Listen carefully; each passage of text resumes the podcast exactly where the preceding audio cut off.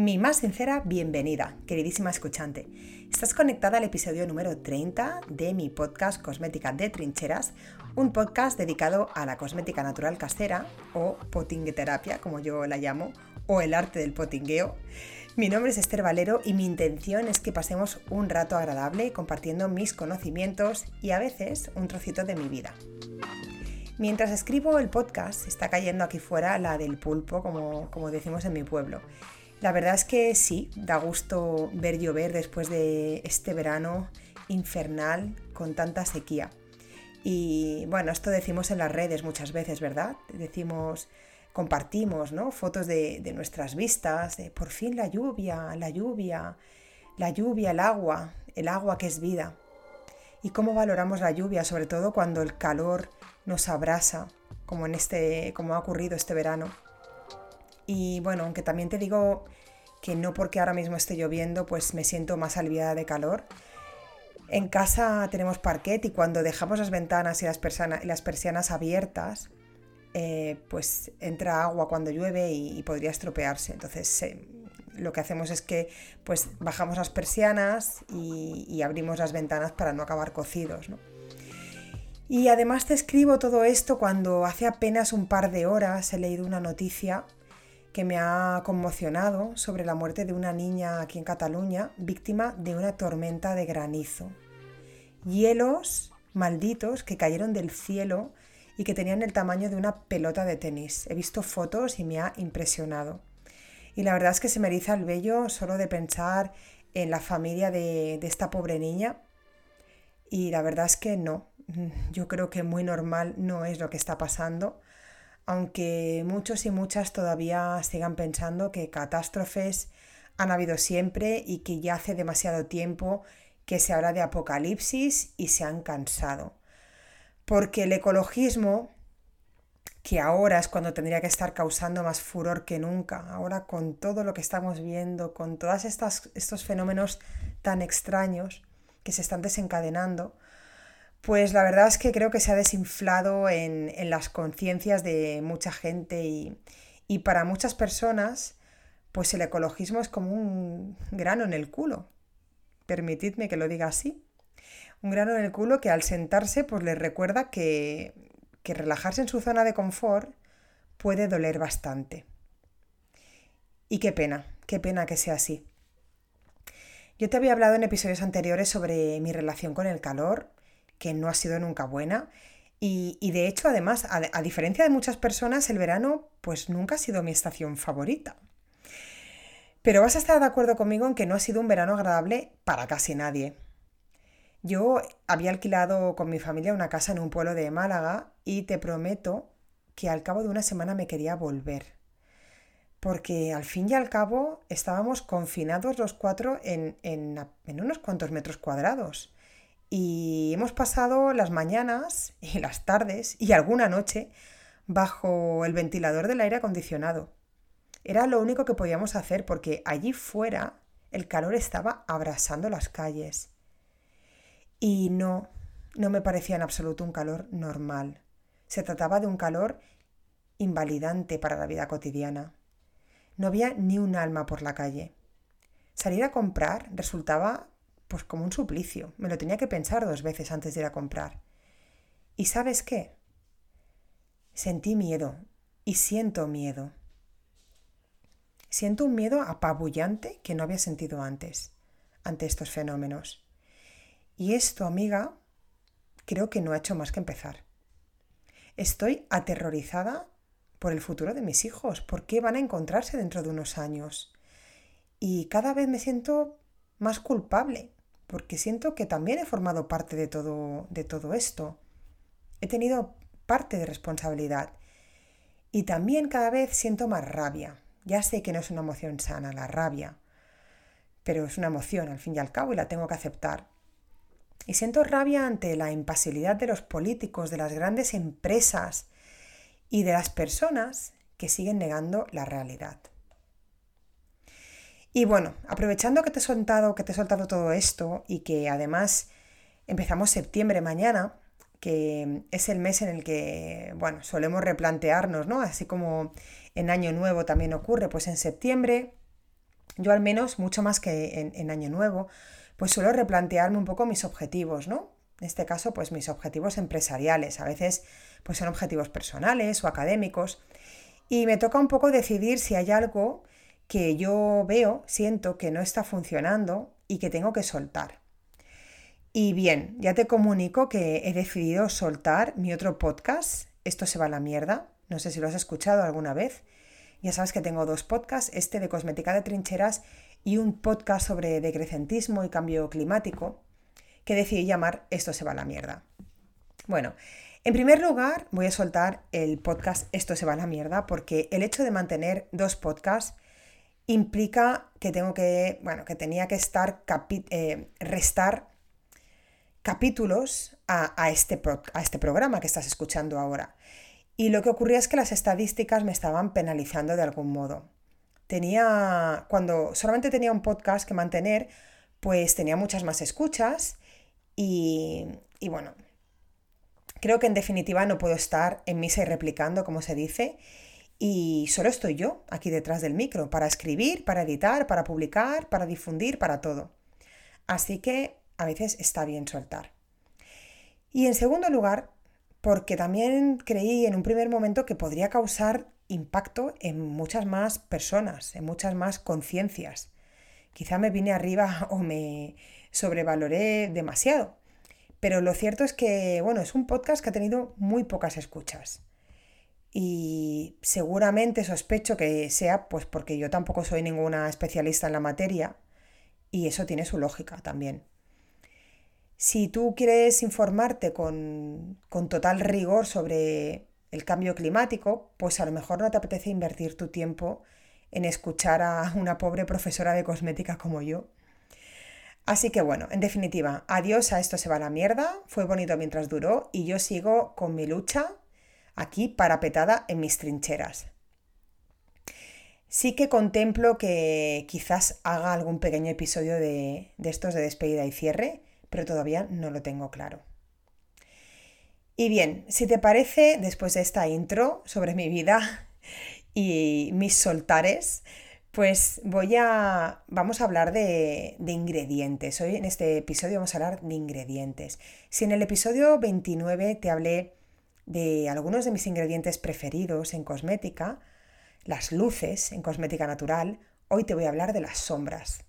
O lo que es lo mismo, estos ingredientes de los que hemos oído hablar pestes y que todos y todas evitamos, incluso, incluso como te voy a explicar ahora después, muchos fabricantes de cosméticos anuncian en sus envoltorios la ausencia de estos ingredientes pues como si fuese un reclamo de ventas. Bueno, lo que ocurre es que eh, muchas veces, y esto pasa con frecuencia eh, aquí en la blogosfera y en las redes sociales, tenemos el síndrome del loro, no sé si eso existe o no, el síndrome del loro o el síndrome del cortar-pegar se podría llamar, eh, por el cual nos dedicamos a repetir lo que hemos escuchado o leído en algún foro o en algún post. Y la mayoría de casos son informaciones que están muy poco contrastadas o estudios que, tienen resultados como muy poco concluyentes, ¿no? Entonces, ¿qué ocurre? Pues que se viralizan contenidos sobre, en este caso, sobre ingredientes que cuando comenzamos a tirar del hilo para verificar si son fiables o no, pues te das cuenta de que se basan en la opinión de alguna persona o que eso, que no tienen una base sólida como para realizar este tipo de afirmaciones. Bueno, con toda esta información que circula por ahí, muchas veces es normal que, nos sintamos más papistas que el Papa.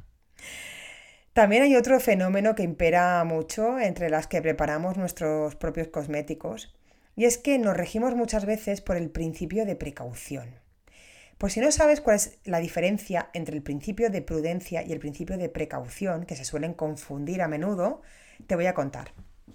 Bien, el principio de precaución nos dice que una práctica puede representar una amenaza para la salud humana o medioambiental, aunque no exista evidencia científica que sea muy concluyente y que demuestre una relación clarísima causa-efecto.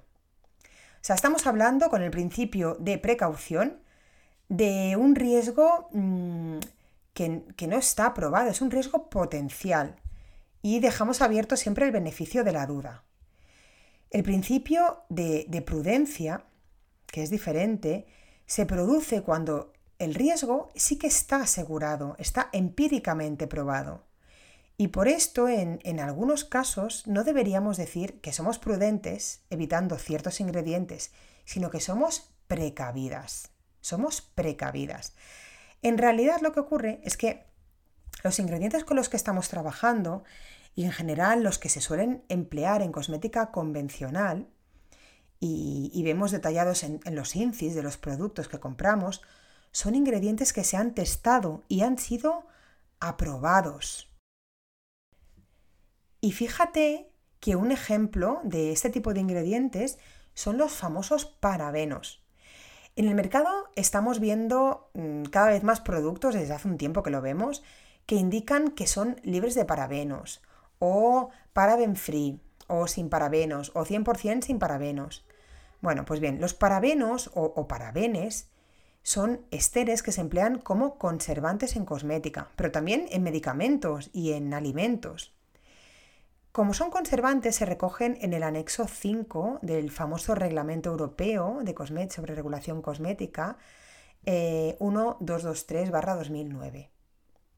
Bien, algunos científicos habían estado cuestionando la seguridad de los parabenos por ser potencialmente sensibilizantes o comportarse como disruptores endocrinos. Entonces, ¿qué pasó? Que el Comité Científico de Seguridad de los Consumidores de Europa realizó estudios sobre todos los parabenos que hasta el momento estaban aprobados en este anexo. Lo que ocurrió es que se acabaron eliminando muchos parabenos, pero no todos, no todos, y otros muchos se limitaron en su uso. Los parabenos del anexo 5, del que te hablaba, se han demostrado como seguros para su uso, siempre y cuando se cumplan las limitaciones de uso que eh, exige el Comité Científico de Seguridad de los Consumidores. Estos son parabenos de cadena corta que derivan del paraben y de cadena media que derivan del butilparaben y del propilparaben. Los, de cadenas, los parabenos de cadenas largas o de cadenas ramificadas son los que se prohibieron. Los otros siguen vigentes y siguen eh, permitiéndose en cosmética. Las limitaciones de uso de estos mm, parabenos que aún se siguen comercializando, utilizando, se basan básicamente en las concentraciones máximas del producto terminado.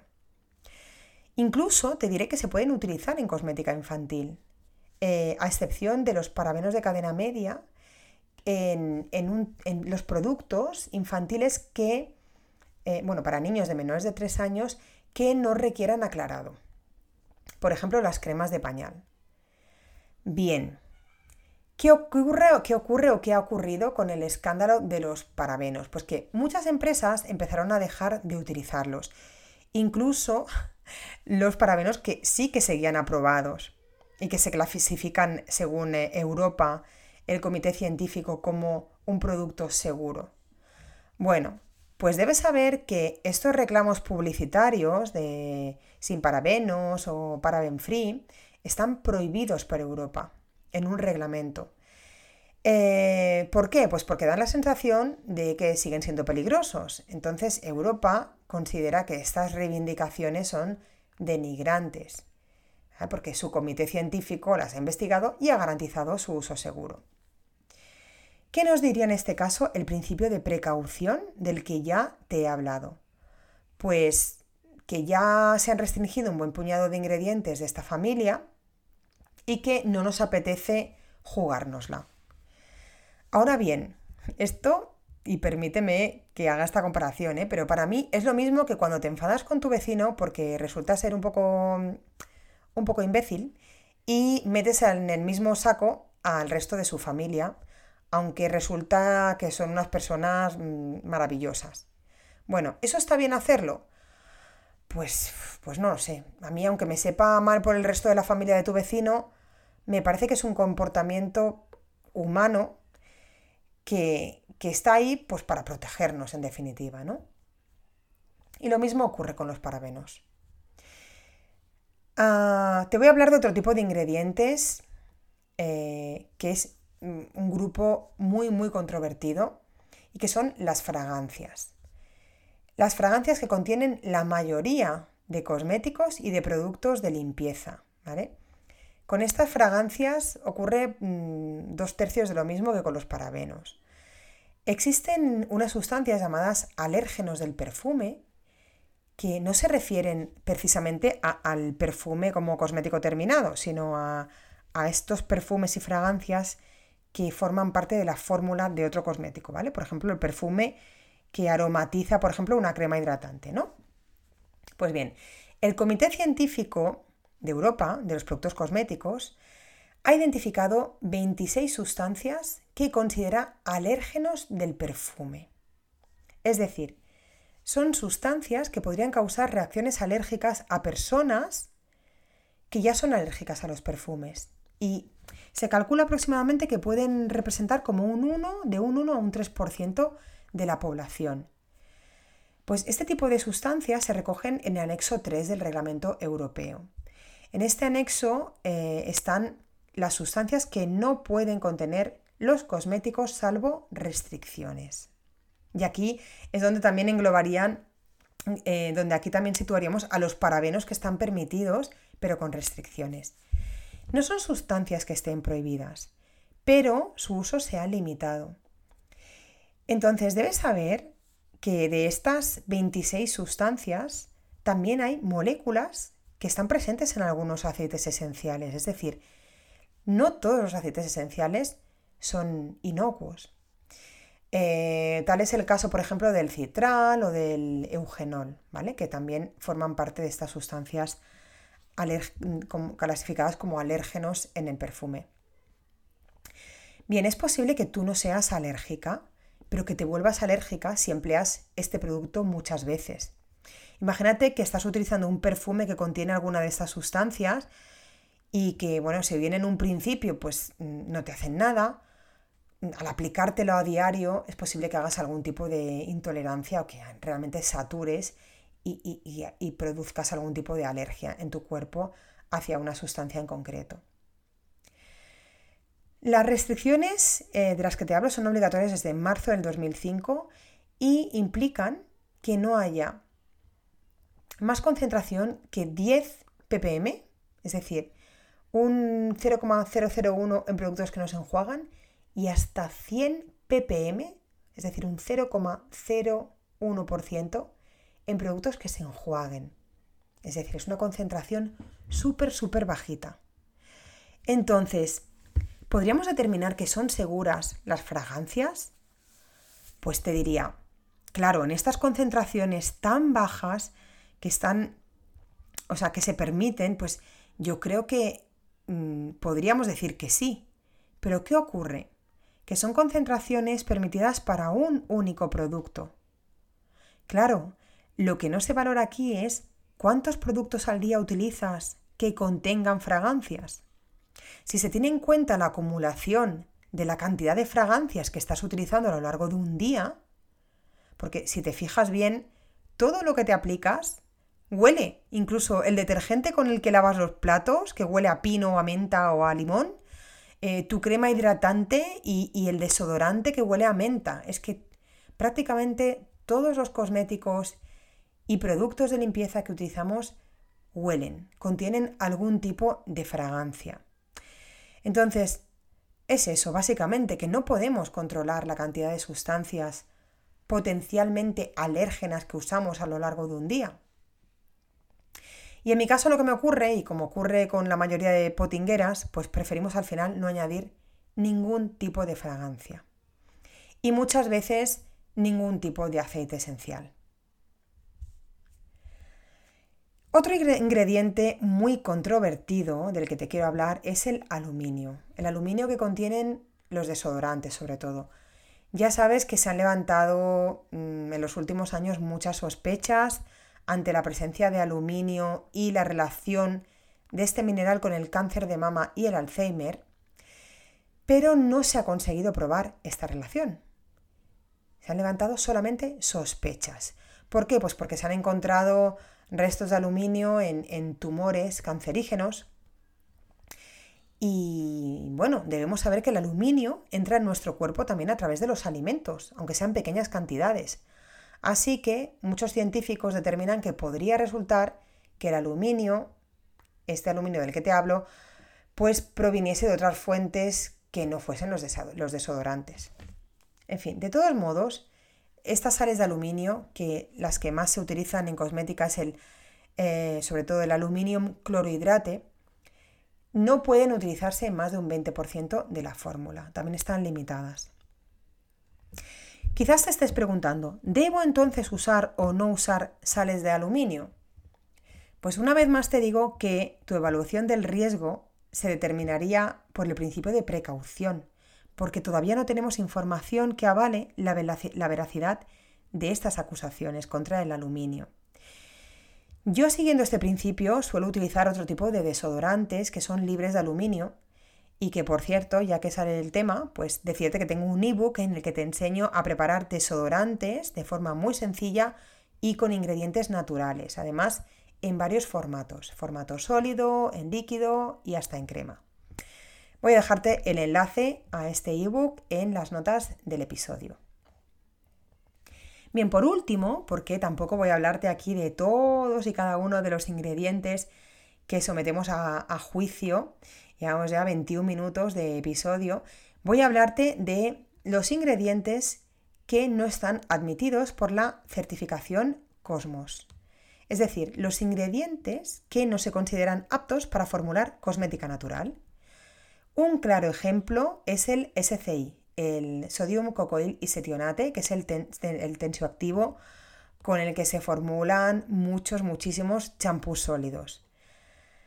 Muchas veces el criterio para no utilizarlo, para decir eh, que un ingrediente es o no es apto eh, de la certificación Cosmos, es la escasa biodegradabilidad de este ingrediente en cuestión, o quizás la presencia de algún petroquímico. Y este es precisamente el caso del SCI, que es mitad natural y mitad sintético. Y por esa razón, pues tampoco se consideraría aceptado por Cosmos. Para no alargar demasiado este episodio, yo te invito ya a escuchar la entrevista que hice mm, a la doctora Irene Menéndez, alias ID Imperfecta. Te invito a seguirla en Instagram. Eh, la encontrarás en el episodio número 17 y en este episodio nos aclara Irene algunas dudas sobre dos tensioactivos muy controvertidos, que es el BTMS, con el que se formulan un montón de acondicionadores sólidos, y el SCI. Bueno, no me quiero alargar más, llevamos 22 minutos de programa, casi 23, y solo espero que te haya gustado el episodio. Es muy probable que haga otro episodio eh, después de este sobre otro tipo de ingredientes, más, más ingredientes controvertidos que encontramos en cosmética, porque la verdad es que este se queda un poco cortito. Pero sí que me gustaría que dejases en los comentarios cuáles son los ingredientes mm, controvertidos que tú has preferido ya eliminar de tu vida. De verdad que me encantará leerte. Y bueno, recordarte también que si te gusta mi contenido, puedes hacer varias acciones gratuitas para así apoyarme. Como por ejemplo, me puedes regalar un me gusta, te puedes suscribir al podcast, a mi canal de YouTube, Puedes seguirme en Instagram o si quieres puedes comprarme un ebook. Bueno, esto último no, no es gratis, pero tenía que decirlo.